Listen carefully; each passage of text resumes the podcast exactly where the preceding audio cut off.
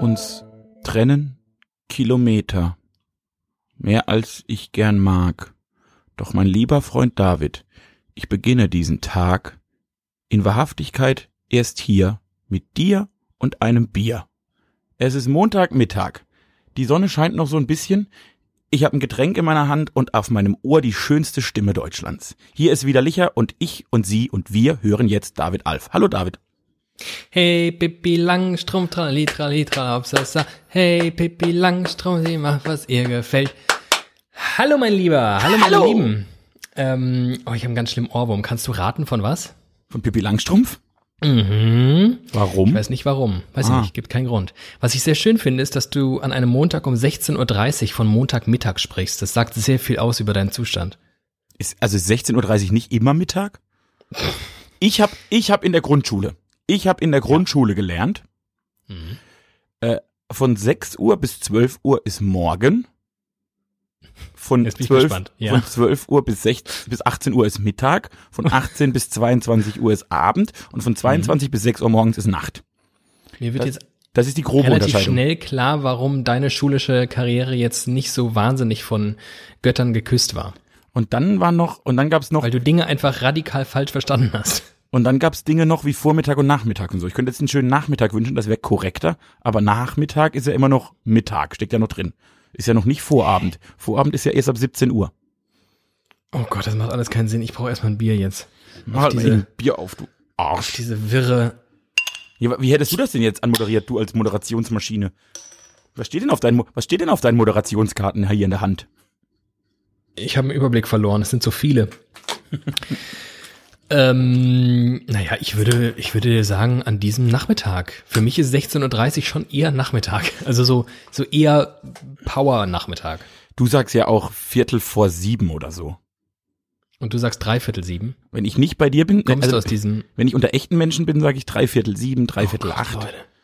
Sag Oh auch Viertel Gott. acht. Oh Gott. Also eigentlich, Also jetzt, das ist wirklich. eigentlich ist jetzt zehn nach Viertel fünf. Wie ist das eigentlich in so einem badischen Kindergarten, wo man ja wahrscheinlich so Uhren lesen und sowas lernt? Kriegt man das da wirklich so beigebracht oder gibt es dann so eine hochdeutsche Version und zu Hause lernt man dann solche Sachen wie Viertel, Viertel neun? Ich wüsste nicht, dass ich in der Schule jemals was anderes als drei Viertel gelernt hätte. Also Viertel, Viertel vor habe ich erst gelernt, als ich die badische Region verlassen habe. Ein weiterer Grund, warum Föderalismus vor allem im Schulsystem abgeschafft werden sollte. Na stimmt.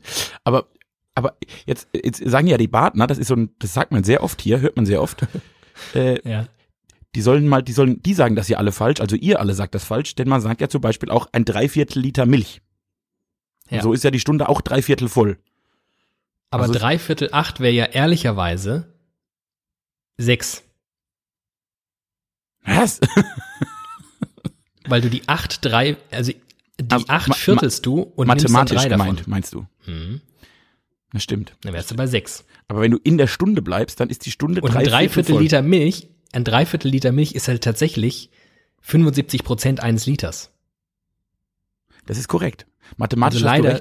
Aber wenn du die Ja. Stunden, wenn du die Stundenuhr nimmst, und mit Stundenuhren kennst du dich ja sehr gut aus, weil du arbeitest ja beim Formatradio, dann ist die, Richtig. dann ist die Stundenuhr drei Viertel voll, bevor die nächste Stunde kommt.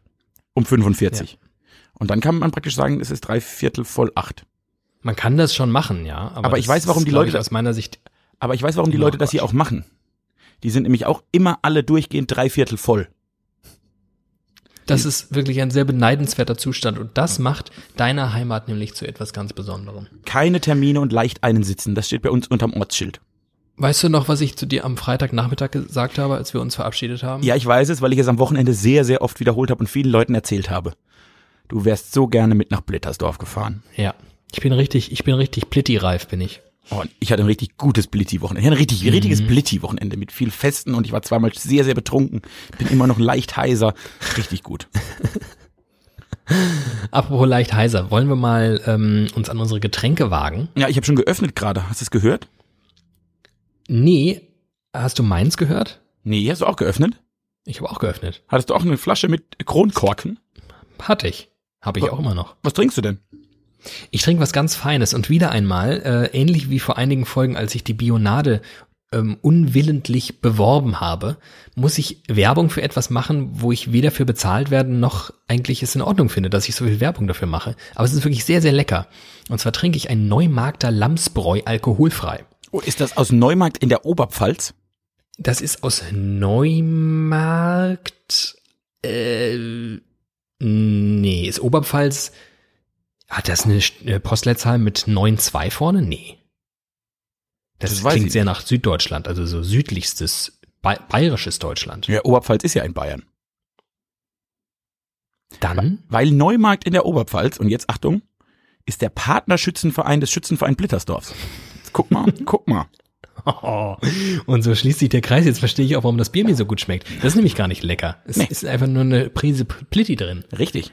Da hat mal bestimmt ein Blittersdorfer ins Gerstenfeld gepinkelt und seither schmeckt das Bier in Neumarkt sehr, sehr gut. Aber was, was dagegen spricht, ähm, der Plittersdorfer an sich ist ja ein großer Freund ähm, des, äh, nee, alles was jetzt folgt, wäre einfach eine radikale Lüge. Aber du zumindest, du machst ja nicht so wahnsinnig viel aus Biosiegeln oder, äh, weiß ich nicht, anderen, anderen Dingen, die gut für die Umwelt wären, weil du denkst immer nur an dich. Das stimmt, dafür stehe ich mit meinem Namen.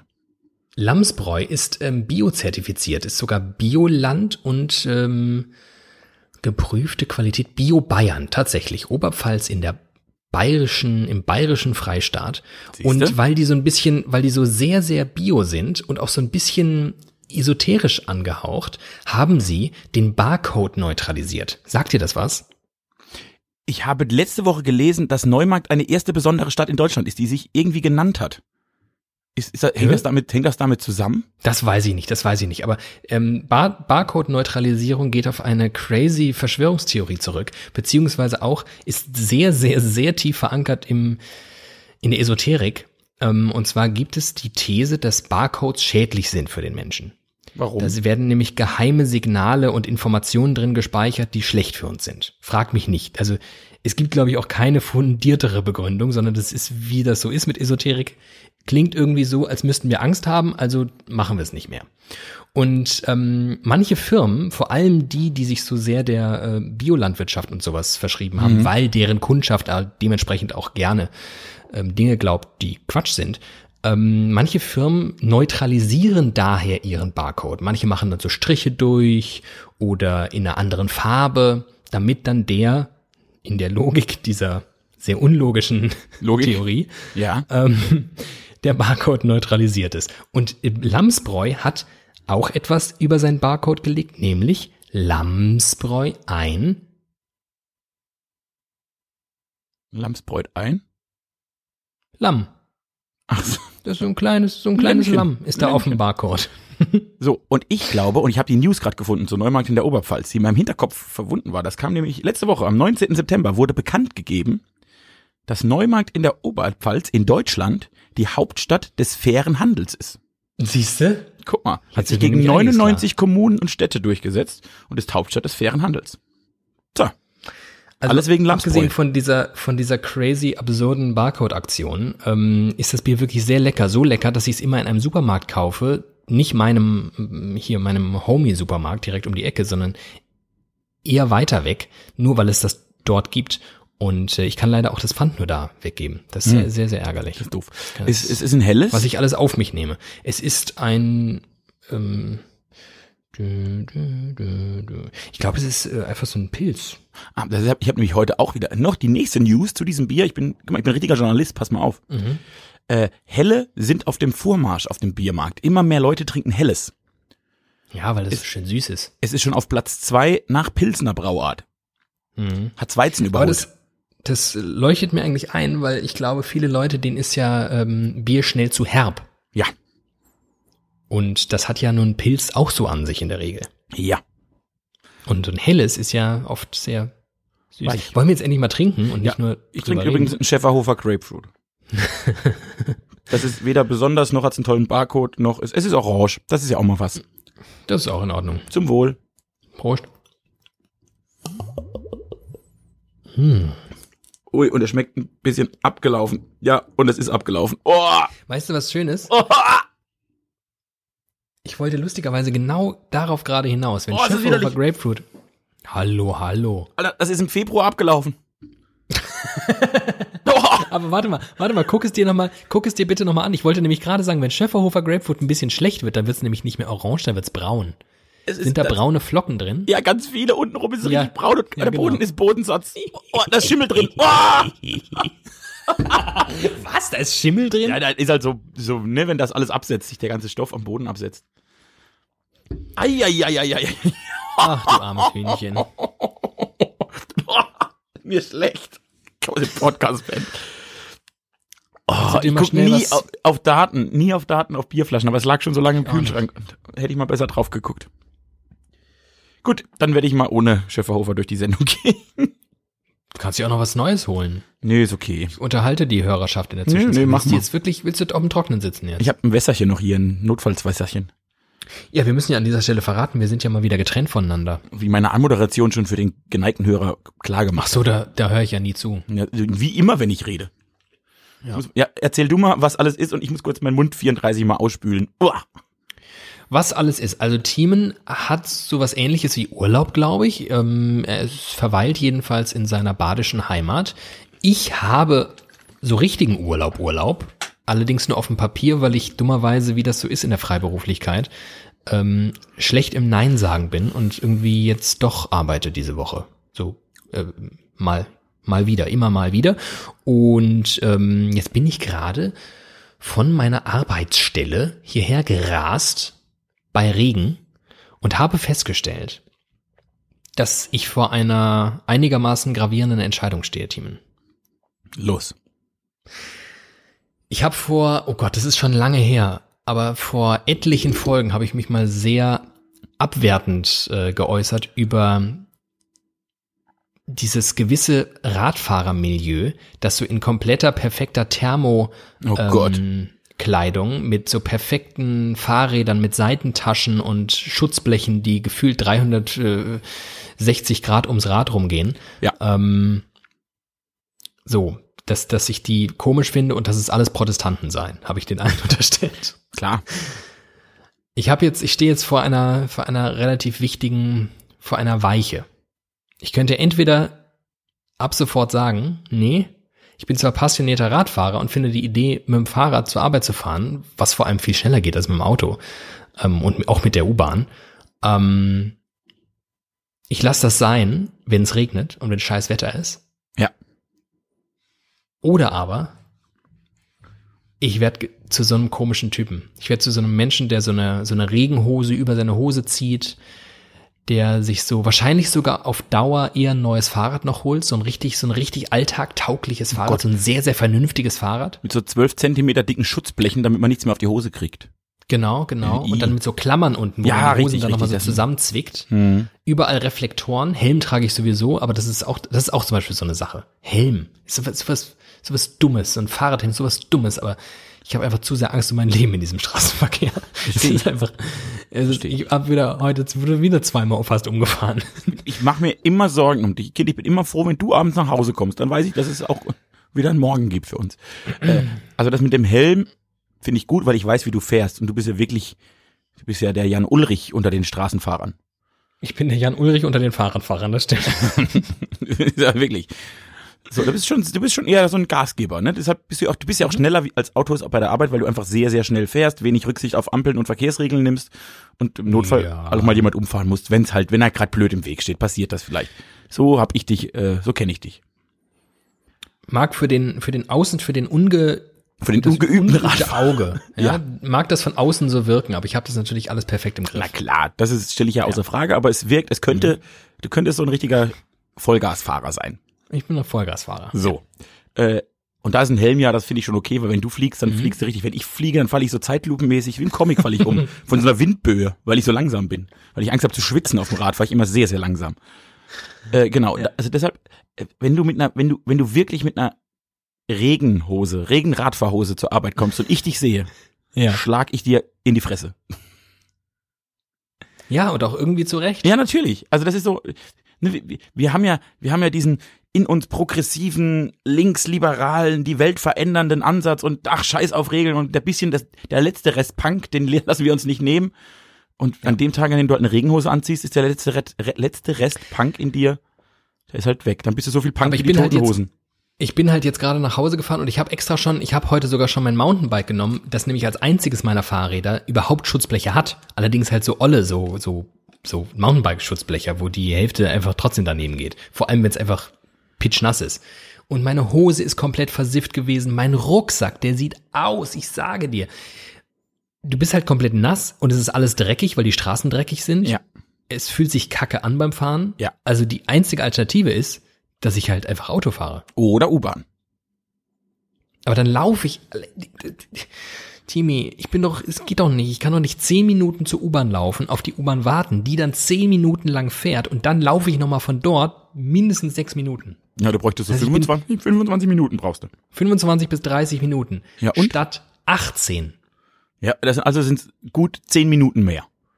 Oh, und das zweimal am Tag. Ich fahre ja auch noch zurück. Ja, das sind 20 Minuten am Tag. 20 Minuten, das ist eine ganze Friends-Folge, die ich gucken könnte. Dann kannst du ja machen, kannst das Handy in die Hand nehmen der U-Bahn, kannst auf dem Fahrrad nicht. Aber ich keinen Empfang. Muss ich mir vorher runterladen. Ja, musst du dir mal das vorher runterladen. Wie, wie lang Zeit das dauert. bis machst ich du in der Nacht die- Schlafen die gehen. richtige. Friends-Folge. Du, du, du lebst nämlich nur, und das ist ein großes Problem, das ist die große Problematik, du lebst nämlich nur eine gefühlte Zeiteffizienz, weil du nicht in der Lage bist, die Zeit, die du eventuell geschenkt bekommst durch eine U-Bahnfahrt, effizient zu nutzen. Das ist dein, das ist dein Problem. Du hast immer Angst, Zeit zu verlieren, deshalb optimierst du deine Zeit, statt die Zeit, die du hast, zu genießen. Auf eine Art ist das wahr, aber ich müsste ja. und auf eine um andere so ist es leben, falsch. Genau. Um so zu leben, müsste ich ja wirklich sehr viel planen. Und wenn ich was hasse, dann ist es planen. Ich finde aber, also, das, ich, ich finde das Also widerspricht wenn ich mir am Vorabend Du überlegen planst muss, viel mehr welche. Friends-Folge ich morgen in der U-Bahn schaue. Nein, das überlegst du dir morgens beim die- Kacken. Dann kann ich auch direkt eine Regenhose tragen. Dann kann ich die immer tragen. Dann kann ich- Da trage ich jetzt ab sofort nur noch Regenhosen. Ja, oder du steigst halt mal in die U-Bahn ein und weißt nicht, was du tust und drückst bei Spotify auf Zufallswiedergabe und er- lernst was Neues kennen, erweiterst deinen Horizont. Guckst aus dem Fenster, siehst eine Geschichte, die du hier im Podcast erzählen kannst. Der Künstler muss auch immer ein bisschen ein Flaneur bleiben, der seinen Geist streifen lässt, um neue Dinge zu erkennen. Und du in deinem Hamsterrad, dass du wirklich mit einem Rennrad fährst du durchs Hamsterrad. Du siehst ja gar nicht mehr links und rechts, was in der Welt passiert. Du bist nur noch Das hier. stimmt. Du ego Aber da muss man halt auch sehr, man muss auch sehr, sehr schnell fahren, um überhaupt, weißt du, du brauchst ja genug ähm, Fliehkräfte, um den Looping zu schaffen. Ja, das stimmt. Ich weiß auch, dass du das dein Le- genau. Du lebst den Looping und ich laufe halt mit dem Bimmelbärchen durch die Welt. Das ist unser großer Unterschied. Das ergänzt uns einfach so wundervoll. Ich werde drüber nachdenken, ähm, einfach künftig auf die fucking U-Bahn, die dann aber auch, auch Geld kostet, muss man ja auch mal sagen. Das ist- Fahrradfahren kostet mich gar nichts. Das, ex- das ist das Problem, das ich an der U-Bahn akzeptiere. Das verstehe ich. Aber Das ist doch auch irgendwie. Und, und U-Bahn fahren ist auch irgendwie unwürdig. Vor allem, wenn so scheiß Wetter draußen ist, weil dann ist es nämlich, alle sind nass, alle haben Regenschirme und dann dünstet es so, weißt du, dann beschlagen die Scheiben innen. Und U-Bahnen sind ja generell immer so geheizt, dass man sich, glaube ich, ich glaube, die Philosophie ist, ist den Leuten möglichst angenehm zu machen und sie verwechseln das mit, ähm, die Leute in die Situation des Mutterleibes zurückzuführen. es ist sehr, sehr feucht und sehr, sehr heiß. Und das immer. Dummerweise, Immer. dummerweise mögen nur Säuglinge dieses Gefühl, alle anderen Menschen nicht. ja, weil man äh, Hitze, Hitze und Luftfeuchtigkeit sorgen für Schweiß beim Menschen. Niemand Oh. schwitzt gerne. Niemand. Und in Also. U-Bahn schwitzt man einfach konsequent. Richtig. U-Bahn auch hiermit leider gestorben. Na dann fahr du. Ja, dann komm halt dreckig zur Arbeit. Das ist doch auch irgendwie okay. Du weißt ja, es gibt das alte Nee, das Spiel Penner okay. oder Rundfunk und dann bist halt mal ein Penner. Das stimmt. Es wird, hast du, ich, ich habe den Eindruck, dass das, dass das sich ein bisschen wandelt. Das ist, oh ja, das du stimmt. kurz, Ich du ja, musst kurz dein. Spiel erklären. Na, ich, es gab eine Zeit, äh, einst lebte ich in Mainz und musste dort zum ansässigen Regionalsender, dem Südwestrundfunk in Mainz. Und da bin ich immer, da muss man so einen Berg hoch. Und ich bin diesen Berg immer mit dem Bus gefahren. Und dann sind mit mir oft Leute in den Bus eingestiegen und die sahen oft aus wie, naja, wie sagt man das jetzt gesellschaftspolitisch korrekt? Äh, Rumtreiber. Mhm. Trapper. Trapper, Vagabunden. So, der, der Tramp, wie Charlie Chaplin, die hatten so zerrissene Hosen und dann ein bisschen Ja. fettige Haare und man wusste nicht so genau. Ja. Und da ich das immer festgestellt habe, dass die Hälfte davon aber beim Rundfunk aussteigt und die andere Hälfte vermutlich zur Arbeiterwohlfahrt fährt, habe ich das Spiel erfunden, Penner oder Rundfunk. und wenn ich jetzt solche Leute sehe im Umkreis von Rundfunkanstalten, und die gibt's nicht so wenige, es werden weniger, da hast du recht, aber es gibt, äh, dann spiele ich immer das Spiel Penner oder Rundfunk und dann gucke ich mal, ob sie, in welche Tür sie ein, einsteigen. Bahnhofsmission oder Fernsehsender? Die kommen echt aus einer anderen Zeit. Das war echt, das war echt so eine, das war echt so eine Zeit, wo ähm, ich glaube auch noch mit Festanstellungen um sich geworfen wurde im öffentlich-rechtlichen Rundfunk. Zeiten, die irgendwie spätestens jetzt zu Ende sind. Und ähm, irgendwas scheint es auch mit dem Äußeren der Menschen zu machen. Du hast auf jeden Fall recht. Das ist, dieses Spiel hat mich schon sehr oft sehr amüsiert. Auch auf den Gängen anderer. Das muss man. Rundfunkanstalten. Nee, es ist, es ist Apropos- flächendeckend. Äh, mir, mir, sind, mir sind zwei Dinge zu diesem Spiel noch aufgefallen. Die möchte ich an dieser Stelle Ja. noch loswerden, weil ich kann sie ja sonst nirgendwo loswerden, weil sie keine Sau interessiert. Mhm. Erstens ist mir aufgefallen, dass es sehr viele, das waren ältere Menschen und oft so, wir hätten die Alt-68er genannt. Die irgendwie direkt von der Kulturwissenschaft irgendwie zu einem Feuilleton-Radiosender gefallen sind und dann da rumgeschlurit. Ab, genau, abgebrochenes Geisteswissenschaftsstudium, dann äh, zwei Jahre Taxifahrer und dann irgendwie auf einmal in der Redaktion Ja, gelandet. zufällig mal am Bahnhof den Intendanten im Taxi mitgefahren, dem erzählt, was man für ein geiler Typ ist und er hat gesagt, ach komm, hier haben Sie eine Festanstellung, Lebzeit, Rente, tschüss, viel Spaß. So war das damals, heute ist es nicht mehr. Und das zweite ist auch überproportional viele Tontechniker. Die haben dieses, die haben, dieses, die haben nämlich dieses Rocker-Ding noch in sich. Die werden alle gerne genau, Rocker wollte und, sagen. und Punks und Die so. sind wahrscheinlich auch, ich glaube, ich, also ich glaube, die sind auch zu weiten Teilen, sind das so Hobbyrocker. Das stimmt, das stimmt. Genau. Da, sind, da, da passt das ganz häufig. So, das wäre noch die Ergänzung zu meinem Spiel. Spielt das mal. Falls ihr mal im Rundfunksender seid, spielt mal Penner oder Rundfunk. Ähm, apropos das tatsächlich ähm, politisch sehr inkorrekte Wort Penner. Mhm.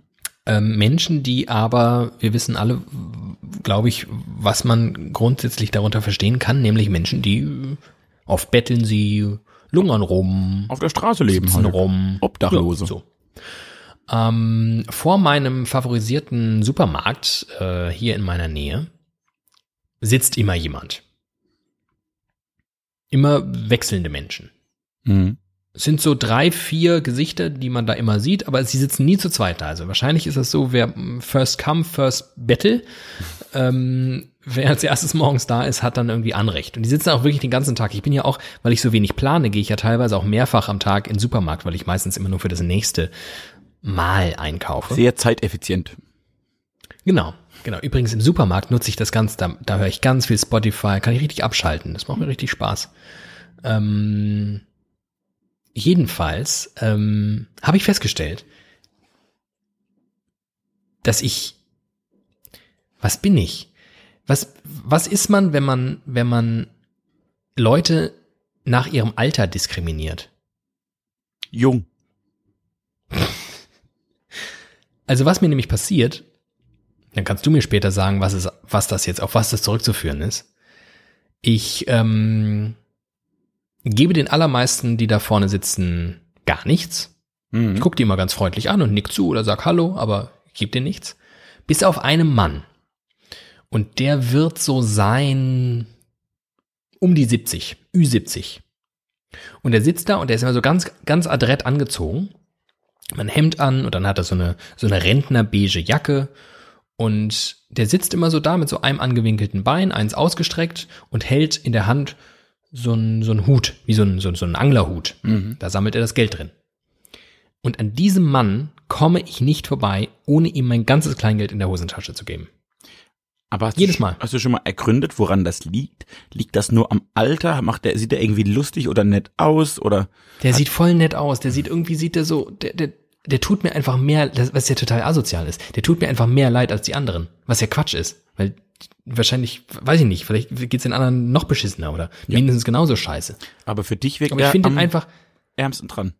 nee, nee, noch nicht mal. Ich mag den einfach. Ich finde, es ist einfach ein, irgendwie, der hat so eine nette Ausstrahlung und ich finde ihn irgendwie ganz niedlich, weil das so ein alter Opi ist und Ja, und damit kommen wir zu dem Problem, das sämtliche Gleichberechtigung auf der Welt zerstört. Sympathie. Kann sie nichts machen. Ja, vielleicht kann ich was machen. Vielleicht Ja gut, du könntest ist jetzt auch man ja als einfach, Mensch in der Lage, ne, du könntest Ja, jetzt genau. konsequent allen Geld geben. Das wäre natürlich die Alternative. aber würde es mir damit besser gehen?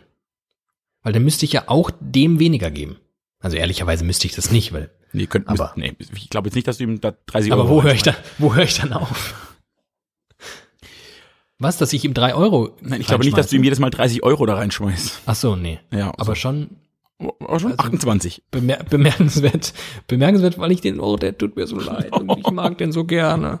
Oh. Lad ihn doch mal zum Essen sich auch ein. immer so. Und wenn, und wenn ich ihm dann Geld gegeben habe, dann, dann nimmt er so seine, seine rechte Hand, die hält er sich dann so ans Herz und dann verbeugt er sich so ein bisschen. oh Gott, oh Gott, da könnte ich gleich anfangen zu weinen. Du bist so ein Kolonialist. Wirklich. Guck mal, der lustige alte Mann tanzt für mich, das finde ich Nee, toll. der ist gar nicht süß und der tanzt auch nicht für mich. Der tut mir einfach mega leid. ja, naja, dann kannst du jetzt hoffen, dass halt die Geschmäcker der Menschen unterschiedlich sind und halt jeder jemand anderen so bemitleidenswert findet, dass er ihm Geld gibt. Aber das ist ja völlig, ja, ich mache das ja auch völlig randommäßig, ne? Ich glaube, ich gebe in der Summe häufiger solchen bettelnden Menschen Geld als andere, so gefühlt. Vielleicht, weil ich mich einfach gerne gut fühle. Aber natürlich auch völlig randommäßig. Ich laufe an fünf vorbei und sag nö, dann laufe ich an fünf vorbei und sag Alter in fünf Jahren. So. Es ist wirklich, ja, es ist sehr willkürlich. Das erlebe ich bei mir auch. Es hat viel mit der Tagesform zu tun, ob ich die Leute überhaupt so wahrnehme, ob ich gerade irgendwie. Ähm, Bei mir haben sie oft Glück, wenn ich weiß, dass ich Kleingeld habe. Ich glaube, ich gehe immer davon aus, ich habe kein Kleingeld. Und wenn ich gerade irgendwie aus dem Supermarkt rauslaufe und merke, die haben mir gerade 78 Cent Kleingeld gegeben und ich eh schon genervt bin, dass ich jetzt äh, ganz viel Kleingeld habe, dann bin ich total gewillt, das denen zu geben. Denn bei Team Glatt gilt, Kleingeld ist kein Geld. Erst ab dem Fünfer werde ich wach. Nein, aber du weißt ja, wie ist. Also liegt es einfach an Sympathie. Ja, es hat nichts mit dem Alter zu tun. Ich bin kein, ich bin kein Nee. ähm, age-shamender, ähm, weil da ist noch so ein junger Mensch, der hält immer, glaube ich, irgendwie, also vermeintlich die Bilder seiner Kinder. Ich hoffe, es sind auch wirklich seine Kinder. Oder was heißt, ich hoffe, es wäre auch scheiße, wenn sie seine Kinder sind, weil er ja offensichtlich, ihm geht's ja auch nicht so geil. Oh Mann, ist das alles schwierig. Was- Generell eine sehr schwierige Frage. Hast du eine, hast du eine grundsätzliche Philosophie, wie du mit bettelnden Menschen umgehst? Nee, wie gesagt, das ist, sehr, das ist wirklich sehr willkürlich. Äh, was ich, was ich festgestellt habe, dass ich medienversaut bin, weil ich bei jedem, bei jedem Bettler im ersten Moment immer glaube, da steckt so eine Mafia dahinter. Ja. Und die müssen dann morgen, sie werden von irgendwelchen deutschen Menschenbandenschleppern dahingesetzt und werden verprügelt und die Kinder festgehalten und was weiß ich alles.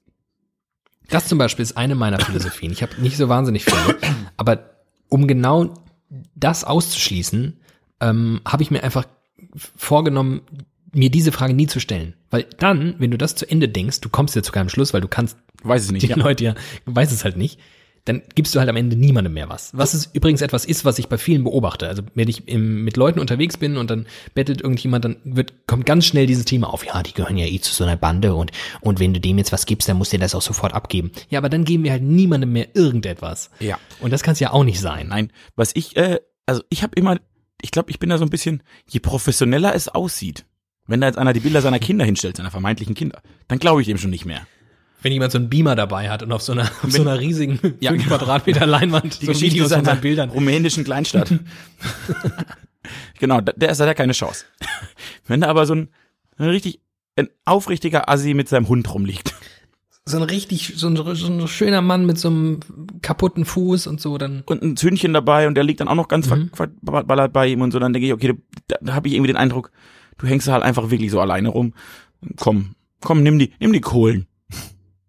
Aber Boah, es ist aber so ein unbefriedigendes Thema Ja. irgendwie, weil zum Beispiel, ich bin ja auch, wenn Leute mit ihren Kindern betteln, gebe ich nix. Weil ich das zu krass finde einfach, weil ich das zu krass finde, seinen Kindern ich, ja, es gibt kein richtig und kein falsch. Was willst du machen? Ne? Wenn du keine Kohle hast, dann nimmst du und wo willst du mit deinen Kindern hin? Aber kannst du dir schlecht eine Nanny holen für die Zeit, in der du betteln gehst. ich gehe betteln, ihr bleibt bei dem Hausmädchen. Das Au pair. Aber andererseits denke ich, das ist, das ist nicht okay, hier mit deinen Kindern zu sitzen. Oh Mann, fuck. Ja, aber das ist ja, also du wirst halt Können wir da, das nicht mal lösen, so als Gesellschaft? Können wir das Thema nicht einfach mal beenden? und du hast jetzt praktisch die Lösung für das, also das musst du halt als Gesellschaft lösen. Du müsstest dafür sorgen, dass niemand mehr auf der Straße lebt. Weil wir als Einzelne diesen individuellen Fall ja niemals lösen können, wir als Einzelne auch die Problematik nicht lösen können. Du müsstest es so hinkriegen, dass halt in diesem Land keiner mehr auf der Straße leben muss. Ich glaube tatsächlich aber, es gibt so ein paar Menschen, also selbst im, im utopischsten Kommunismus, würden die irgendwie noch durchs Raster fallen. Weil die, Ja. die wollen das halt auch. Irgendwie wollen sie es vielleicht ja auch. Also, ne, ich, ich glaube, ganz, ganz Ja. viele sind unverschuldet in Not gekommen. Und ich glaube, denen kann man, muss man und sollte man ganz dringend helfen. Aber so ein paar Prozent wird halt nie, kannst du nicht, kannst du nicht machen. Du kannst Leuten erst Ja. helfen, wenn sie auch bereit sind, dass ihnen geholfen wird. Das ist wirklich unbefriedigend. Das ist wirklich so, also das. Dann erzähle ich noch was, was, Na ich, ja. was ich ungefähr ähnlich unbefriedigend finde. Mach mal. Um noch, noch ein bisschen tiefer. Noch ein bisschen tiefer Oh jetzt. Gott. Meinen seelischen, Ach Scheiße. ich werde jetzt meinen seelischen Schmerz auspacken. Okay. Letzten Freitag bin ich nach der Arbeit abends nach Hause gekommen. Und habe ich festgestellt, dass ich mehr als 24 Stunden meine Soda-Stream-Flasche im Soda-Stream gelassen habe. Die war aber schon Ja. gesprudelt. Ja. Und dann hat sich da ein Unterdruck aufgebaut. Weil da ja praktisch, da ist ja diese, diese, dieses, dieses Gas rein und blieb dann aber da drin und dann hat sich das wie verstopft im Prinzip. So ein Druck. Aber nennt sich das dann nicht Überdruck? Vielleicht auch Überdruck. Da bin ich, ich bin sehr schlecht in Naturwissenschaften, aber da war so ein Druck, dass, das kam zu dem Problem, dass ich diese, diesen Soda-Stream nicht mehr aufgekriegt habe, weil aber wusste, dass eine Flasche da drin ist. Ja. Und bin wirklich, also mal solide kurz verzweifelt und ein bisschen geweint und bin, das kommt das nächste Problem, das in meinem Leben, ich bin halt auch sehr schwach. Ja. weil wir wie ein Assi an diesem Soda-Stream rumgehauen. Und immer Ende vom Lied, du hast die Polizei gerufen. die Feuerwehr habe ich gerufen, die haben erst eine Katze vom Baum geholt, dann haben sie mit so einem mit so einem Laserschwert, so einem so Feuerbrenner, wie heißt das? Ich weiß gar nicht, Lichtbrenner, haben die dann Mit dem Soda Krallen der Katze haben sie dann so so das das aufge Nee, in meinem aber die, also ich war kurz davor die Feuerwehr zu rufen. Hätte man nicht machen können. Ich hätte natürlich ins Auto gepackt und wäre zu meinem Papa gefahren, wie man das als 29-jähriger Mann in Deutschland macht. habe ich wirklich mit dem letzten Versuch so dieser Verzweiflung nochmal an diesem diesem Halter gezogen, wo man es aufdrehen muss. Und habe mich mit meinen 134 Kilo da reingelegt. Und dann ging's auf und dann kam so eine richtige Gaswolke da raus. Oh, Ich gedacht, ich bin so ein Vollidiot. Und immer die Momente, wenn ich denke, ich bin so ein Vollidiot, dann denke ich, da muss ich doch mal Leuten zeigen, dass es noch einen Dümmeren da draußen gibt und deshalb erzähle ich das alles in der Öffentlichkeit. Damit sich Leute, die jetzt heute vielleicht einen halb klugen Tag hatten, denken, guck mal, der ist noch dümmer als ich. Und das hilft ja sehr oft. Aber komisch, sprudelst du immer schon im Voraus oder, also du hast dir dann offensichtlich ihn gesprudelt und bist dann weggegangen. Ja, ich weiß, was ich gemacht habe. Ich war äh, abends, ich wollte ins Bett und wollte mir noch eine Flasche Wasser neben's Bett stellen. Und habe dann gesprudelt und äh, bin dann in der Zwischen, bin dann kurz danach Zähne putzen gegangen, ohne die Flasche rauszuholen und wollte dann auf dem Rückweg vom Bad Okay. die Flasche mitnehmen. Mhm. Habe aber die Flasche vergessen. Das heißt, die war ungefähr 24 Stunden da drin, gefühlt. Und das war irgendwie nicht, das war in dem Moment nicht gut. Hab mich Eieiei. mal richtig blöd angestellt. Passiert häufiger. Ähnlich schlimm wie die Obdachlosigkeit in Deutschland. Deshalb wollte ich das Thema direkt anschließen. Ich dachte, also ich und mein Soda-Stream, meine, die Obdachlosen haben ja nicht größere Probleme. Ja. Gut, gut. Ja, hast recht. Ja. Und dann habe ich noch was gemacht. Ich habe eine Studie. Im Prinzip habe ich eine Studie gemacht. Okay. Ich bin sehr oft von Instagram unterwältigt. Also diese App Mhm. schafft es, dass ich sie sehr häufig aufmache, sehr häufig mich durch Stories und Feeds klicke und immer danach enttäuscht bin. In 95 Prozent aller Fälle. Und Ja. jetzt habe ich mal gezählt. An einem Nachmittag bin ich alle Stories durch. Und es war wirklich, es war, es war genau so. Achtung. Urlaub, Urlaub, Urlaub, schickes Essen, Urlaub, Fest, Urlaub, Selfie vor irgendeinem Spiegel, wo man schick angezogen ist, Urlaub, Essen, Essen. Das sind alle meine Face, alle, alle Insta-Stories, die ich habe. Und das jeden Tag. Das kotzt mich an. Ich möchte nicht Vielleicht mehr. folgst du den falschen Leuten. Ja, ja, ich, das ist das nächste Problem. Ich möchte eigentlich bei Instagram so lange das bewahren, was Facebook zerstört hat. Also Instagram, ich, Facebook war ja cool, solange man da mit seinen Leuten war. Also seine Freunde und irgendwie Mhm. Bekannte und so. Und dann kamen plötzlich die ganzen Medien. Dann wurde schon beschissener. Dann kamen die Eltern und dann war's tot. Kann man so pauschal mal sagen. Ja. Das heißt, bei Instagram versuche ich so lange wie möglich und nur sehr, sehr ausgewählten Medienanstalten und sehr, sehr ausgewählten Künstlern, die mir wirklich sehr, sehr viel bedeuten, weil sie fast schon Freunde für mich sind, die dürfen da rein. Also wenn ich das Gefühl habe, du bist mein Freund, dann kommst du rein. Heißt aber, es ist wirklich überproportional, sind da echt noch reale Menschen irgendwo zwischen, ja, Plittersdorf, Frankfurt und Hamburg. So, die hängen da drin ab. Und die aller, allermeisten dieser Menschen benutzen Instagram, und das ist ja auch logisch, wenn ihnen irgendwie was Besonderes oder was besonders Schönes passiert. Ja. Und man das ja teilen möchte. Was aber dafür, für, dafür sorgt, dass das so eine selbst, dass sich das so selbst produziert und dann halt wirklich echt oft Urlaubsbilder, Essensbilder und irgendwelche Spiegel-Selfies, weil man sich ein neues Kleid gekauft hat. So überproportional häufig. Und das passiert jetzt nicht so oft. Ne? So Menschen gehen vielleicht ein, zweimal im Jahr im Urlaub durchschnittlich und vielleicht einmal die Woche schick essen. Aber auf Instagram sind gefühlt alle täglich im Urlaub, essen täglich was bei einem fancy Bowl-Laden und kaufen sich ein neues Gucci-Kleid. Und ich bin, ich möchte eine Du Petition. kennst Leute. Ich, ja klar. Ich möchte eine Petition starten für mehr Ehrlichkeit auf Instagram. Das gibt's doch schon, diese ganzen nervigen Hashtags, ungeschminkt und Ja, das nicht, Hey, nicht so. Ich wollte euch nur mal, Leute, ich wollte euch nur mal sagen, also mir geht's gerade echt scheiße und Instagram ist ja eigentlich so eine Plattform, wo wir uns alle immer nur sagen, wie gut es uns geht. Und ich wollte einfach mal sagen, mir geht's gerade gar nicht gut und ich wollte auch, dass das auch mal seinen Platz findet. Dann machen wir es anders. Dann machen wir es Nee. anders. Du hast recht, du hast recht, du hast recht. Das ist dumm. Dafür gibt's Twitter. Ja, und Also du, für, nein. für Leute, die sich in Selbstmitleid baden und glauben, dass sie die Schlausten der Welt sind, die gehen zu Twitter. An dieser Stelle möchte ich erwähnen, Twitter ist mein Lieblingssoziales Netzwerk. Ich passe da ganz gut hin. Ich passe da einfach ganz gut hin. Ist schon richtig. Mhm.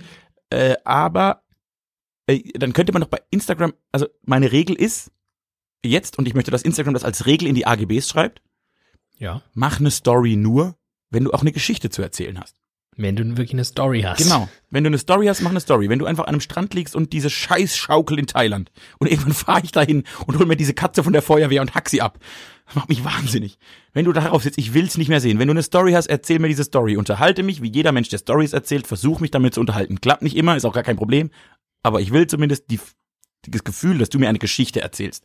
Dann macht mich dieses Format sehr, sehr glücklich. Denn manchmal machen das Menschen. Und dann siehst du, was für eine, was für eine Chance in diesen Stories liegt. Das kann ja richtig geil sein. Das kann ja wirklich ein unfassbar cooles, cooles Ding sein. Aber Ja. mach's halt erst, wenn du mir eine Story erzählst. Und, und findest du nicht, Aber- hab, ich- hab ich denn da nicht recht? Du hast auf eine Art recht, ich gehe nur anders damit um. Ja, Wie immer. Ähm, ich kann mich nicht so richtig darüber echauffieren, weil das ist halt Instagram, ne? So ist es groß geworden. Schöne Bilder machen, coole Filter. Und äh, schon immer wird bei Instagram das Essen fotografiert und schon immer wird bei Instagram das, äh, der Urlaub irgendwie geteilt. Und dass das immer noch so sehr, das jetzt von Medien auch schon belagert ist und immer mehr auch so zu, zur News-Plattform wird für eine gewisse Zielgruppe, ähm, ist das halt immer noch irgendwie der Kern dieser Plattform. Schöne Dinge teilen. Und ähm, wozu ich aber übergegangen bin, weil ich kenne das natürlich auch. Ich kenne, aber ich mache eine andere Beobachtung. Leute, die in ihren Stories keine Stories erzählen, sondern einfach nur teilen, wie schön und wie geil irgendwas ist. Das sind immer dieselben. Die erzählen zu keinem Zeitpunkt mal eine coole Geschichte, weil sie es entweder nicht können oder nicht wollen. Ja, und das sind vermutlich 80 Prozent der Menschen, denen ich folge. Und deren Stories habe ich einfach gemutet. Kurzer Lifehack. Wir sind ja immer noch Lifehack. Der Lifehack-Podcast. Der erste Lifehack-Podcast. Einfach, einfach oben lange auf die Story einer Person drücken und dann kann man das muten und dann ist, folgt man den Leuten immer noch, sieht ihre Posts im Feed, aber sieht ihre Story nicht mehr. Und das mache ich mit ganz vielen Leuten, weil ganz viele Leute einfach belanglose, zugegebenermaßen sehr schöne Dinge oft, aber einfach langweilige Sachen teilen. und die gucke ich mir da nicht an. Das kann ich Total einfach easy. mit meinem, das kann ich mit meinem katholischen, ganz gute Glaubenherz nicht, nicht haben. Ich glaube halt immer, irg Nee. irgendwann macht ihr auch mal eine Da Story, da, kommt nichts denke mehr. ich, Nee, da kommt nichts mehr. Nee, da kommt nichts mehr. Leute, die immer nur jeden Tag irgend, also Spiegel-Selfies, da, da kommt nichts mehr. Ko- Das ist, kommt nichts mehr. Nee, Hm. nee, nee, nee. Und dann, also ich finde ja, das, das Schlimme, das zweite Schlimme daran ist, dann gucke ich mir natürlich so ein schönes Urlaubsbild an und denke, ach, das ist wirklich ein schönes Urlaubsbild, weil das ist es in der Ja. Regel. Und dann denke ich, und dann denke ich im nächsten Schritt, und das passiert, glaube ich, viel, boah, die haben aber, die machen ja bestimmt gerade einen richtig schönen Urlaub, die haben ein wunderbares Leben. Eike, diesen Leuten geht's ja mal richtig gut. Und dann fühle ich mich schon wieder schlechter, weil Aber das weiß man. so, ja, Nee, gen- doch, echt? doch, doch, doch, nein, natürlich. Nein, halt, stopp, halt, stopp. Im ersten Moment, diese, dieser erste Impuls ist schon, ach, Ja. jetzt sitzen die schon wieder im Urlaub. Das sieht aber richtig gut aus. Da wäre ich jetzt auch gern. Das habe ich auch. Also dieser, dieser minimale Neidfaktor ist, ist der, die erste natürliche Reaktion. Dann kommt natürlich der durchakademisierte Medienassi und sagt, ja, ist alles klar, ihr seid einmal im Jahr in Urlaub, macht dann eure Story und alles ist schön und okay, und morgen kommt wieder eine Bowl und die Sache ist erledigt. Ich, wenn ich euer Leben hä- hätte, müsste ich mir erschießen. Das kriege ich dann schon hin.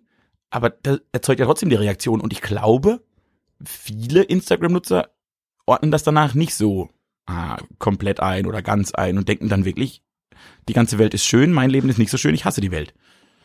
Da muss man was dagegen Ja, tun. aber das ist ja generell Social Media. Ich finde, das ist ja überall so. Es geht immer um Abgrenzung und äh, darum, dass man sich selbst geiler darstellt, als man ist und vor allem geiler als alle anderen. Das ist, das macht man, das macht man bei Instagram über äh, sein Essen und den schönen Urlaub. Bei Twitter macht man das über seinen vermeintlichen Intellekt und kommentiert irgendwie weltpolitische Geschehnisse und Zusammenhänge und äh, geilt sich daran auf, dass die eigene Filterblase einem Likes dafür gibt. Und ähm, Ja, Aber das Schöne bei Twitter ist ja, dass wir Bei alle, Facebook sind alle gleich doof und deswegen kriegt alles Likes. das Schöne bei Twitter ist ja aber, dass wir alle so unerfolgreich sind, dass wir nur drei Likes bekommen und deshalb immer ernüchtert sind. Das finde ich, finde ich noch ganz, das ist ein guter Selbst. Also was hat, was hat, wie viel Ähm. Likes hat dein erfolgreichster Tweet? Gefühlt. Da müsste ich jetzt, da- das weiß ich nicht, ich hatte mal einen relativ viralen Tweet. Also der wird schon ein paar hundert gehabt haben. Und das ist natürlich stark. Ähm, das ist natürlich stark. das, äh, aber ansonsten, das ist jetzt, das war die absolute Ausnahme. Ansonsten ist ein guter Tweet 20, 30 Likes. So, also wirklich 20 Likes, dann äh, mach ich schon. aber ich tweete auch zehnmal im Jahr. ja, und dann 20 Likes macht man schon mal ein Pikolöchen auf. Deshalb Genau. ist das ja noch ein bisschen eingeordneter. Aber äh, so bei Instagram, das ist wirklich, sollten wir vielleicht mal, vielleicht sollten wir als letzte Menschen mit Menschenverstand, gesunde Menschenverstand, Als letzte Instanz. so, Ja. vielleicht wir einfach mal ein soziales Netzwerk erfinden.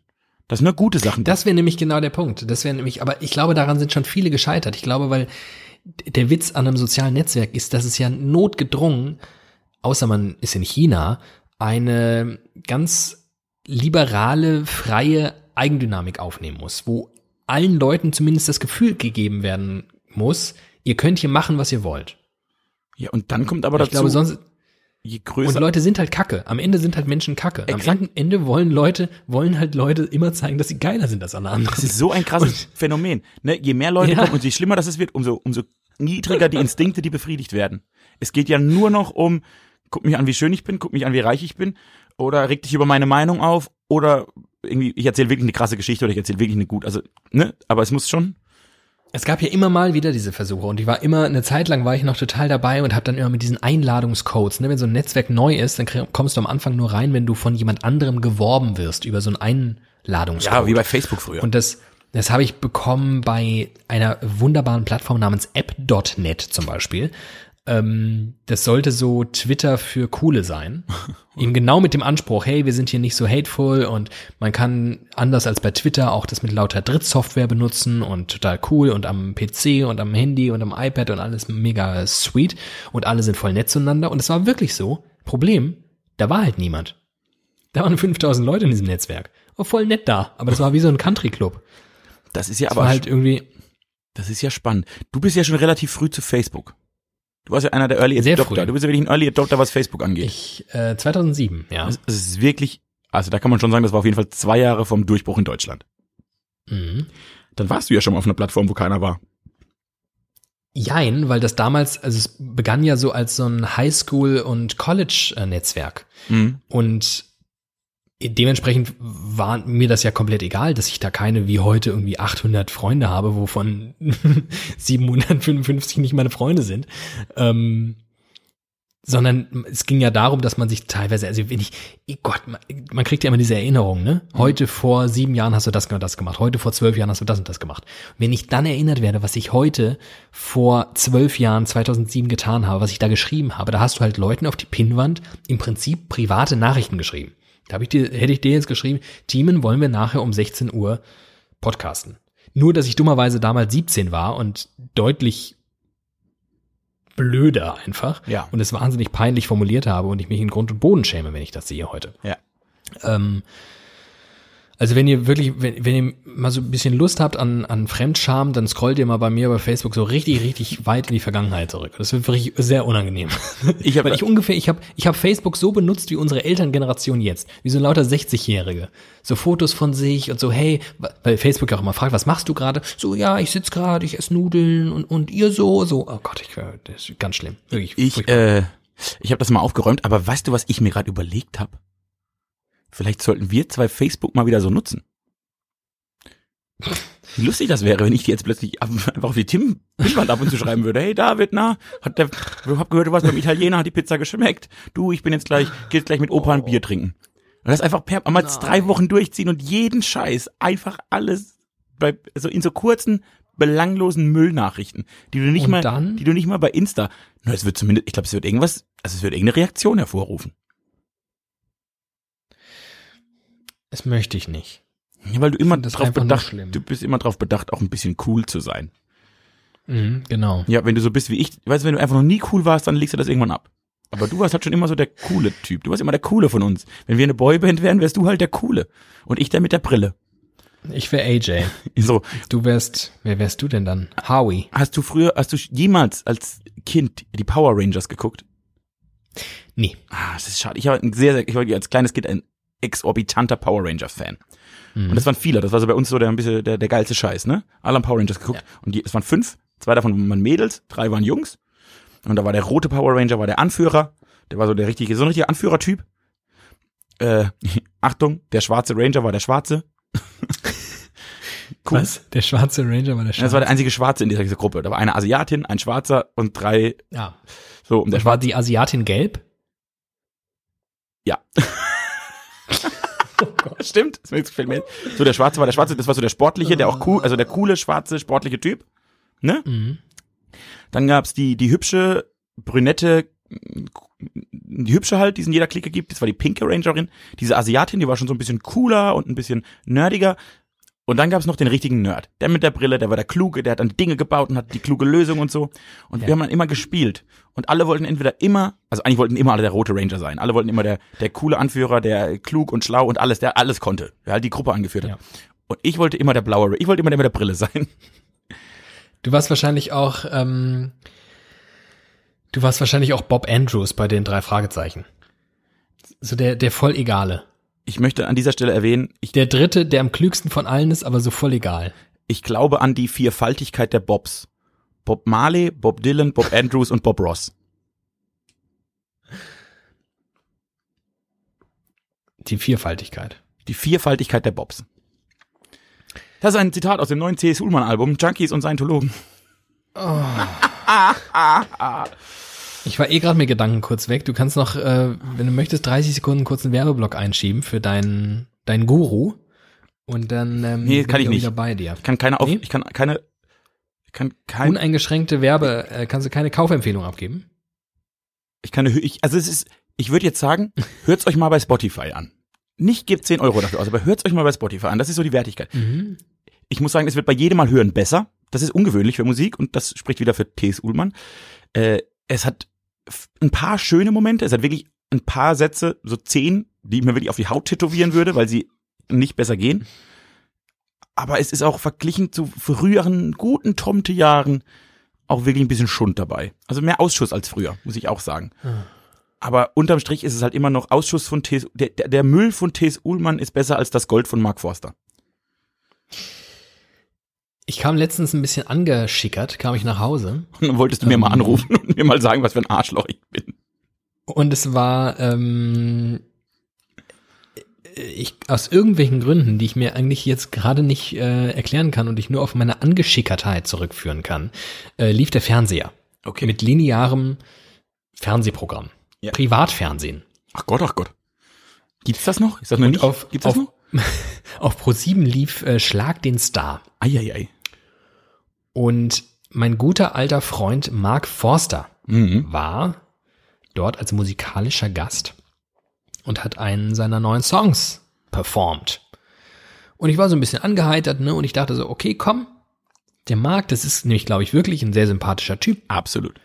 Ich gebe dem jetzt mal eine Chance. Ich höre mir das jetzt einfach mal an. Und mit diesem hehren Vorsatz kam ich ungefähr 25 Sekunden weit, bis wirklich es alles wieder in sich zusammenfiel. Und ich festgestellt habe, nein. Nein, nein, nein. Ist nicht möglich. Es ist einfach nicht möglich. Das ist keine gute Musik. Das ist nicht in Ordnung. Das ist, das ist noch nicht mal keine gute Musik aus mangelndem Vermögen, sondern das ist bewusst gemachte Kackmusik, Ja, das ist, die mit, also das ist einfach eine Frechheit. Diese Musik ist einfach eine Frechheit. Ja, ich kann, ich, ich kann, Melodien, ich kann, die einfach nur gemacht sind, um wie Pippi Langstrumpf für immer und ewig im Ohr zu bleiben, damit sie charttauglich sind, dann noch ein Kinderchor eingebaut, dann noch mit äh, Konfettikanonen irgendwie am Ende vermeintlich eine irgendwie geartete Ah, es ist einfach, es macht mich, es macht mich einfach fassungslos. Genauso fassungslos wie heute. Ich habe Radio gehört und da kam Coldplay. Und ich war wieder fassungslos und sagte zu meiner Begleitung, Coldplay war mal so eine geile Band. und das ist, und das, ist das, einfach. und das ist das Schlimmste an dieser Band. Das ist ja das Allerschlimmste an dieser Band ist, dass sie es können. Man könnte die einfach abhaken. Man könnte die, man könnte die neben Mark Forster in die kleine Schublade stecken. Und das ist ja auch für viele Leute offensichtlich. Ja, aber offensichtlich machen sie ja. Sie sind ja, das in der. Schublade von genau. Mark Forster. Es ist ja eine Schublade. Kannst du ausziehen? Aber das Problem ist, sie waren ja mal in einer, in einer mega geilen das Schublade. ist der große. Das das, Sie waren ja mal mit so richtig geilen Leuten in der Schublade. das ist nämlich der große Unterschied von Mark Forster zu Coldplay. Mark Forster war nie richtig gut. äh, So und hat nie was Besonderes gemacht. So als Mensch, glaube ich. Ich, wirklich. also, ich es- könnte wirklich, es wäre einer der Menschen, mit dem ich wahnsinnig gerne mal ein Bier trinken würde, weil ich glaube, das wäre ein Richtig, genau. guter Abend. Ich glaub, mit dem das könnte ich durch Blittersdorf ziehen, auf ein Dorffest gehen und das wäre ein richtig guter Abend. Da bin ich Ja, viel mehr ich als mit ganz vielen. Künstlern, die ich verehre, weil sie Arschlöcher sind. Da bin ich mir sehr, Ich glaube, sehr sicher. Ja. Wahrscheinlich ist das auch das, was mich, was mich am meisten ärgert an ihm. Was mich- Genauso wie bei Coldplay, dass sie früher mal geil waren, ist, dass Mark Forster eigentlich ein cooler Typ ist. Was mich an Mark Forster, was mich an dieser ganzen Art von Musik nervt, ist, Kunst stirbt dann, wenn die Wahrhaftigkeit fehlt. Und in dieser Musik steckt in weder in der Musik noch im Text auch nur ein Funke Wahrhaftigkeit. Da ist nichts, kein ernsthaftes Gefühl, da ist kein ernsthaftes Problem, da ist nicht mal eine ernsthafte, da ist kein Pathos, da ist nix. Da ist, da ist einfach nix. Da ist nix. Da ist äh, eine Partitur, die Affen, äh, ja, wirklich, vielleicht das Klügste, was Jan Böhmermann jemals gemacht hat. Das mit den Affen. Dass Affen ein Lied schreiben können und du denkst, du könntest es im Radio spielen und es würde nicht auffallen. Und das sagt einfach alles aus. Und bei Coldplay ist es eben der, der noch, der eigentlich noch schlimmere Schmerz, den, den ich auch bei Mumford Sons habe. Ihr habt mal wirklich Musikgeschichte geschrieben. Ihr habt Dinge verändert. Ihr hattet, ihr hattet eine Tiefe in allem. Ihr wart besonders. Ihr wart eigen. Ihr hattet einen Drive. Und dann bricht alles in sich zusammen. Das ist wirklich, ihr habt alles verraten, was mal, alles, was mal gut war. ist ganz schlimm. ist ganz, ganz schlimm. Dafür drehen wir uns hier immer nur noch im Kreis. Wir reden schon wieder über Mark Forster. Ja, Aber das ist ja, weil Mark Forster ein Sinnbild ist und weil du, glaube ich, das Problem, das Problem, das wir bei Musik haben, ist, dass, dass wir da auf ganz verschiedenen Feldern unterwegs sind. Ich glaube, wir haben beide in Nischen sehr viel Ahnung von Musik. Also ich, ich glaube, ich habe in einer Nische der Musik mehr Ahnung als 95 Prozent der Menschen. Ja. Dafür habe ich halt in allen anderen Nischen der Musik überhaupt gar keine Ahnung. weiß, ich- weiß ich nix. Ja. Und deshalb müssen wir uns immer auf so, da unsere Nischen auch eigentlich weit auseinander liegen mit so ein paar Schnittmengen, aber eher auseinander liegen, müssen wir uns immer auf so Dinge vereinheitlichen, die wir beide kennen. Wie Mark Forster, wie die Ärzte und wie T.S. Ullmann, aber den kennst du ja als Musiker auch nicht wirklich. Nee. Das ist auch ein großes Problem. Aber ich habe jetzt was Tolles an dem neuen Album, was wirklich das Beste an diesem neuen Album ist, ist, dass er sehr, sehr viele Interviews gibt. Und ich jetzt wirklich Stunden meines Lebens damit verbringen kann, mir T.S. Ullmann-Interviews anzugucken, anzuhören, zu lesen, alles. Und das ist Das- halt, und er ist halt wirklich, er ist halt ein Gott. Kannst du mir, also als, als ein Gott. Er ist, naja, oder er ist halt, ich glaube, er ist ein Gott, weil ich mich sehr oft in ihm sehe. Oh Gott, ist das unangenehm. Ja, da musst du jetzt durch. Da müssen alle durch. Nein, aber ich, ich bin, ich bin ja, ich bin ja ein ganz schlimmer Künstler dahingehend, oder nee, ganz schlimmer Künstler nicht, ich bin ein ganz schlimmer Mensch. Du bist ein richtiger Künstler. Ich bin ein ganz, ich bin ein ganz schlimmer Künstler, Punkt. Und ich bin ein ganz schlimmer Mensch, weil ich ja wahnsinnig über Identifikation funktioniere. Ich, ich liebe ja Kunst, in der ich mich extrem widerspiegeln kann, so ganz krass. Ich glaube, das haben alle ganz, das haben alle. Deshalb funktionieren Popsongs ganz gut, weil die nur Plattitüden aneinander hängen, an die sich 95 Prozent der Menschen irgendwie anlehnen können. Und aber T.S. Ullmann ist ein Mensch, äh, also ich kenne vermutlich keinen deutschsprachigen Künstler, dessen Art, sich auszudrücken, dessen Art durchs Leben zu gehen, dessen Blick auf die Welt, so, in der ich mich so wiederfinde. Deshalb bin ich da ein bisschen ultra. Und auch schon so lange. Ein bisschen. Ein bisschen ultra ist auch schon. Ja, so, und deshalb äh, ist das schön, dass der ganz viele Dinge redet, weil dann kann ich das lesen und denken, ja, ja, der ist klug, ich auch. Toll. So, wie kommen wir da jetzt wieder raus? Das ist dein Job. sehr, sehr unangenehmen Mein- Sackgasse? Nein, dieser Podcast funktioniert so, dass ich uns in die Scheiße reite und du uns raushole. Deshalb dieser Podcast funktioniert wie unser Leben, David. Ich mach Blödsinn und du guckst, dass nichts passiert. Gut, funktioniert klasse. Ich habe gerade überlegt, ja, ich habe gerade überlegt, ob ich das auf irgendein metaphorisches Bild heben kann, aber ich bin gerade zu unkreativ. Ähm, Dinosaurier liebt man nur, weil sie ausgestorben sind. Och nö. Stimmt ja gar nicht. Absolut. Stell, Ah, übrigens. Ja. stell dir mal vor, hier wird ein Dinosaurier. Stell dir mal vor, jetzt wird an deinem Fenster ein T-Rex sitzen. Da würdest du Ist jetzt nicht so entspannt mit mir podcasten, glaube ich. Muss ja, ja- kann ja auch so ein kleiner Flugdinosaurier sein. Muss ja nicht unbedingt ein Und T-Rex selbst sein. der würde dich fressen, denn Reptilien sind das Schlimmste, was die Welt jemals gesehen hat. Ich weiß, es, ich habe im Urlaub eine Schlange gesehen. Ähm, Die Podcast-Geschichte, auf die ich bisher am häufigsten angesprochen wurde übrigens. Von Hörern. Du mit deinen ganzen Hörern, dass du immer heimlich Hörertreffen veranstaltest, finde ich eine Frechheit. Nee, Übrigens, apropos, ich funktioniert hab nur, weil du nicht dabei endlich mal Ich habe eine Hörerreaktion Hm. bekommen. Eine echte? Eine echte. Geil. Los. Und ähm, die Person hat sich sehr bedankt für den Lifehack in Sachen einfach beim Burger irgendwas abbestellen, dann kriegt man ihn frisch gemacht. Und nicht für die Barbecue-Mayo-Sache? Nee, gar nicht mal so. Hm, muss ein komischer Hörer. Egal wer, finde ich doof. Wahrscheinlich. Ähm, Dinosaurier sind ähm, ein oft angeführtes Beispiel, um gegen Zoos zu argumentieren. Führen Sie das bitte aus. Ähm, ein Argument, warum Zoos ja am Ende doch eine voll coole Sache sind, obwohl man da Tiere auf viel zu wenig Platz irgendwie einsperrt und ihnen irgendwie keine wirklich so richtig artgerechte ähm, Beschaffenheit ihrer Umwelt zugestehen kann, etc. pp. Ähm, ist zu sagen, na ja, aber wir müssen ja diese Tiere hier auch in Deutschland zeigen, weil nur so bei den Menschen ein Gefühl und eine Empathie für ihre Umwelt und für die Tierwelt entstehen kann, weil sie sie dann sehen. Weil wenn man so einen Tiger ja nie sieht und der irgendwo in Sibirien rumhängt, dann kann ich mich ja gar nicht gut mit dem identifizieren und habe gar keine Erinnerungen an so einen Tiger und weiß gar nicht, wie der aussieht und dann ist mir im Zweifelsfall voll scheißegal, wenn der ausstirbt. Das halte ich für den größten Schwachsinn, den ich jemals gehört habe.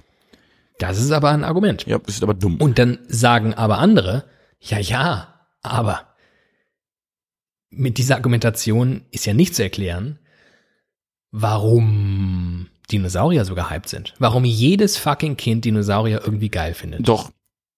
Äh, erstens halte ich das mit dem Zoo für ein wahnsinnig dummes Argument, weil ich meistens, wenn ich so ein Tier sehe, es schlimmer finde, als wenn ich es aus dem Buch kenne, zum Beispiel.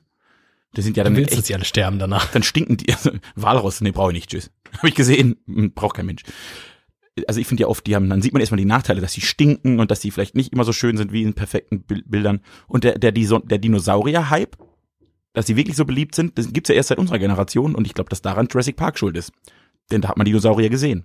Und zwar wirklich, also wirklich, muss ich jetzt mal sagen, 25 Jahre nach diesem Film oder sogar mehr, animationstechnisch überragender Film. Weltklasse gemacht. Bist du bescheuert? Na klar. Für die Zeit, in der Zeit, Wir, wir, nein, nein, nein, nein. Für die Zeit, ich weiß, aber Jurassic Park ist das beste Beispiel für einen wahnsinnig schlecht gealterten Science-Fiction-Film, wo einfach die Animation so grottig ist, dass du es guckst und denkst, what the fuck, das kann nicht euer Ernst sein, wie schlecht das ist. ah, würde ich komplett widersprechen. Wann hast du Jurassic Park zum letzten Mal gesehen? Fun Fact, vor drei Wochen in einer Ausstellung im Filmmuseum. Da wurde das nämlich genau als Beispiel gegeben Für schlechte oder gute Animationen? für schlechte. Dann hat das Filmmuseum gewonnen, ich bin ein Idiot. Während Matrix zum Beispiel relativ gut funktioniert. Ja, aber Matrix ist ja auch, also Dinosaurier herzustellen und Matrix, weiß ich nicht. Also ich Das Problem bei, Matra äh, bei Dinosauriern war, dass sie teilweise mit Animation und teilweise mit Puppen gearbeitet haben. sie haben, Und dass sie beides nicht so richtig gut konnten. aber sie haben den Dinosaurier-Hype erst in dieses Ausmaß der Welt gebracht. Und das wird ja eigentlich wieder dafür sprechen, weil da hat man sie gesehen und dachte irgendwie, faszinierende Wesen. Aber das spricht ja auch gegen die Zootheorie, weil dann könntest du ja einfach Filme zeigen von Tieren. Und das wäre mein nächster Punkt. Zoo für. Das wird nämlich ich machen. Ich würde einfach über jedes Tier einen guten Film machen und dann wäre erstens die Filmlandschaft besser und die, man könnte sich Zoos sparen, man müsste die Dinger nicht mehr Geil, einsperren. was du für eine, was man für eine Riesenstaffel, also was, wie viele Staffeln man könnt, machen könnte mit jeder Episode zu einem Tier. Ja. Aber halt auch so ein Mit welchem Tier würden wir anfangen und mit welchem Tier würden wir nach 748.000 Staffeln, das erste Tier, a worüber 480.000 Episoden enden? das erste Tier, worüber ich einen Film machen würde. Ja. Oh. Wenn die ganze Tierwelt mit deiner Serie, die natürlich Noah heißt, ähm, Ja.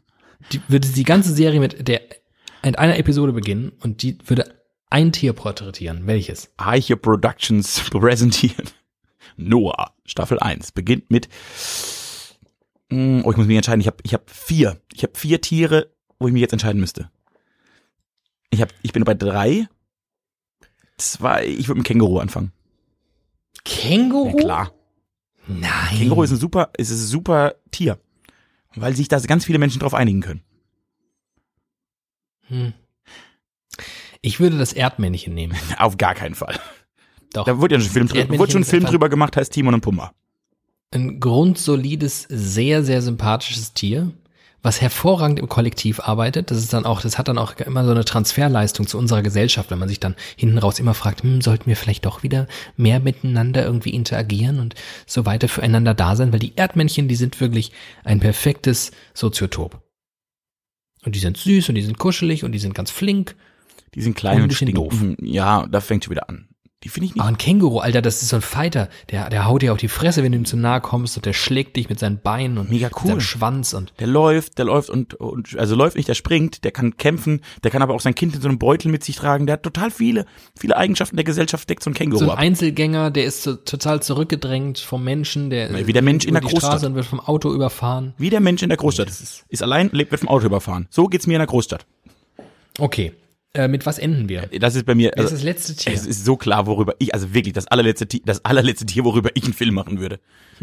Nein, das muss ein Highlight sein, damit Ach die Leute so. am Ende sagen, boah, eine geile, das war, das war eine geile Serie. Wenn du am Ende ein Scheißtier porträtierst, dann denkt jeder hinten raus, das ist ja immer so. Du kannst ja eine Rede halten und wenn die ersten drei Minuten scheiße sind und die letzten zwei Minuten scheiße sind, dann kannst du in der Mitte, egal was Geiles erzählt haben, alle werden sagen, das war eine Scheißrede. Und nochmal, für alle Geschichten, die ihr in eurer Zukunft erzählen wollt, da draußen, Lifehack.